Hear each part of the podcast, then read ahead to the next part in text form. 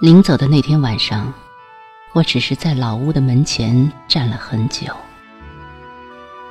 老屋是我离开的一个星期后拆除的，拆的时候，我再也没有回去看看。回忆着被风雨剥落的灰色老屋，心里就像沉沉的压上一种叫做失落的东西。老屋在城南的这条街上已经有百年的历史了，整条街上没有一个人能说出老屋具体的年代，大家只是从那雕花的木质房檐大致推算，它也有百年了。就连住在老屋的这对老夫妻也不知道老屋出自何处，他们只是说这座老屋是解放初政府分给他们的，其余的。关于老屋的历史，他们也说不清楚。老屋通间很深，面接背河，在当初商业尚不发达的时候，老屋的三间门面是一家杂货店，杂货店是很热闹的，虽说不上风风光光，但却也是人来人往，所以在合作化的时候。政府给那对老夫妻重新安置新居，随后又妥善地把老屋给收了回来，充为国有，交付当时供销合作社使用。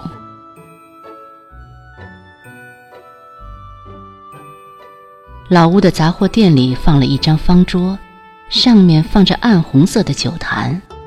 如果是五六月的时候，有一个太阳毒晒的日子，乡下的老农来到这里。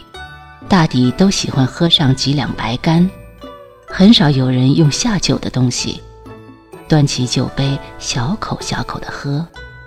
与其说他们在喝酒，倒不如说是在品酒，品那份悠悠然然的兴致。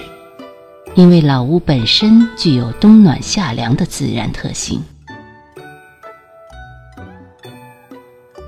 老屋是上世纪八十年代后期开始安静下来的。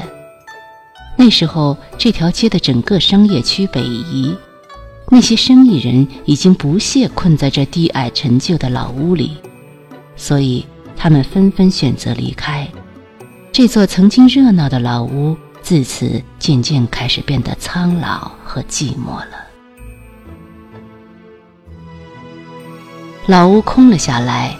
太阳的光柱透过屋顶那已很不清爽的天窗，直直地照了下来，反射的光亮映照着落满灰尘的殿堂。在这里，我们很容易找到老屋留下的痕迹。当那个红红的“拆”字写在老屋墙上的时候，住在这条街上的人才突然意识到，一件离我们挺远的事，竟然说来就来了。大家都知道，这字一旦写了上去，老屋也真的该从这条街上消失了。老屋拆的时候，我再也没有回去看看。我怕我回去，那些熟悉的往事就无处寻找了。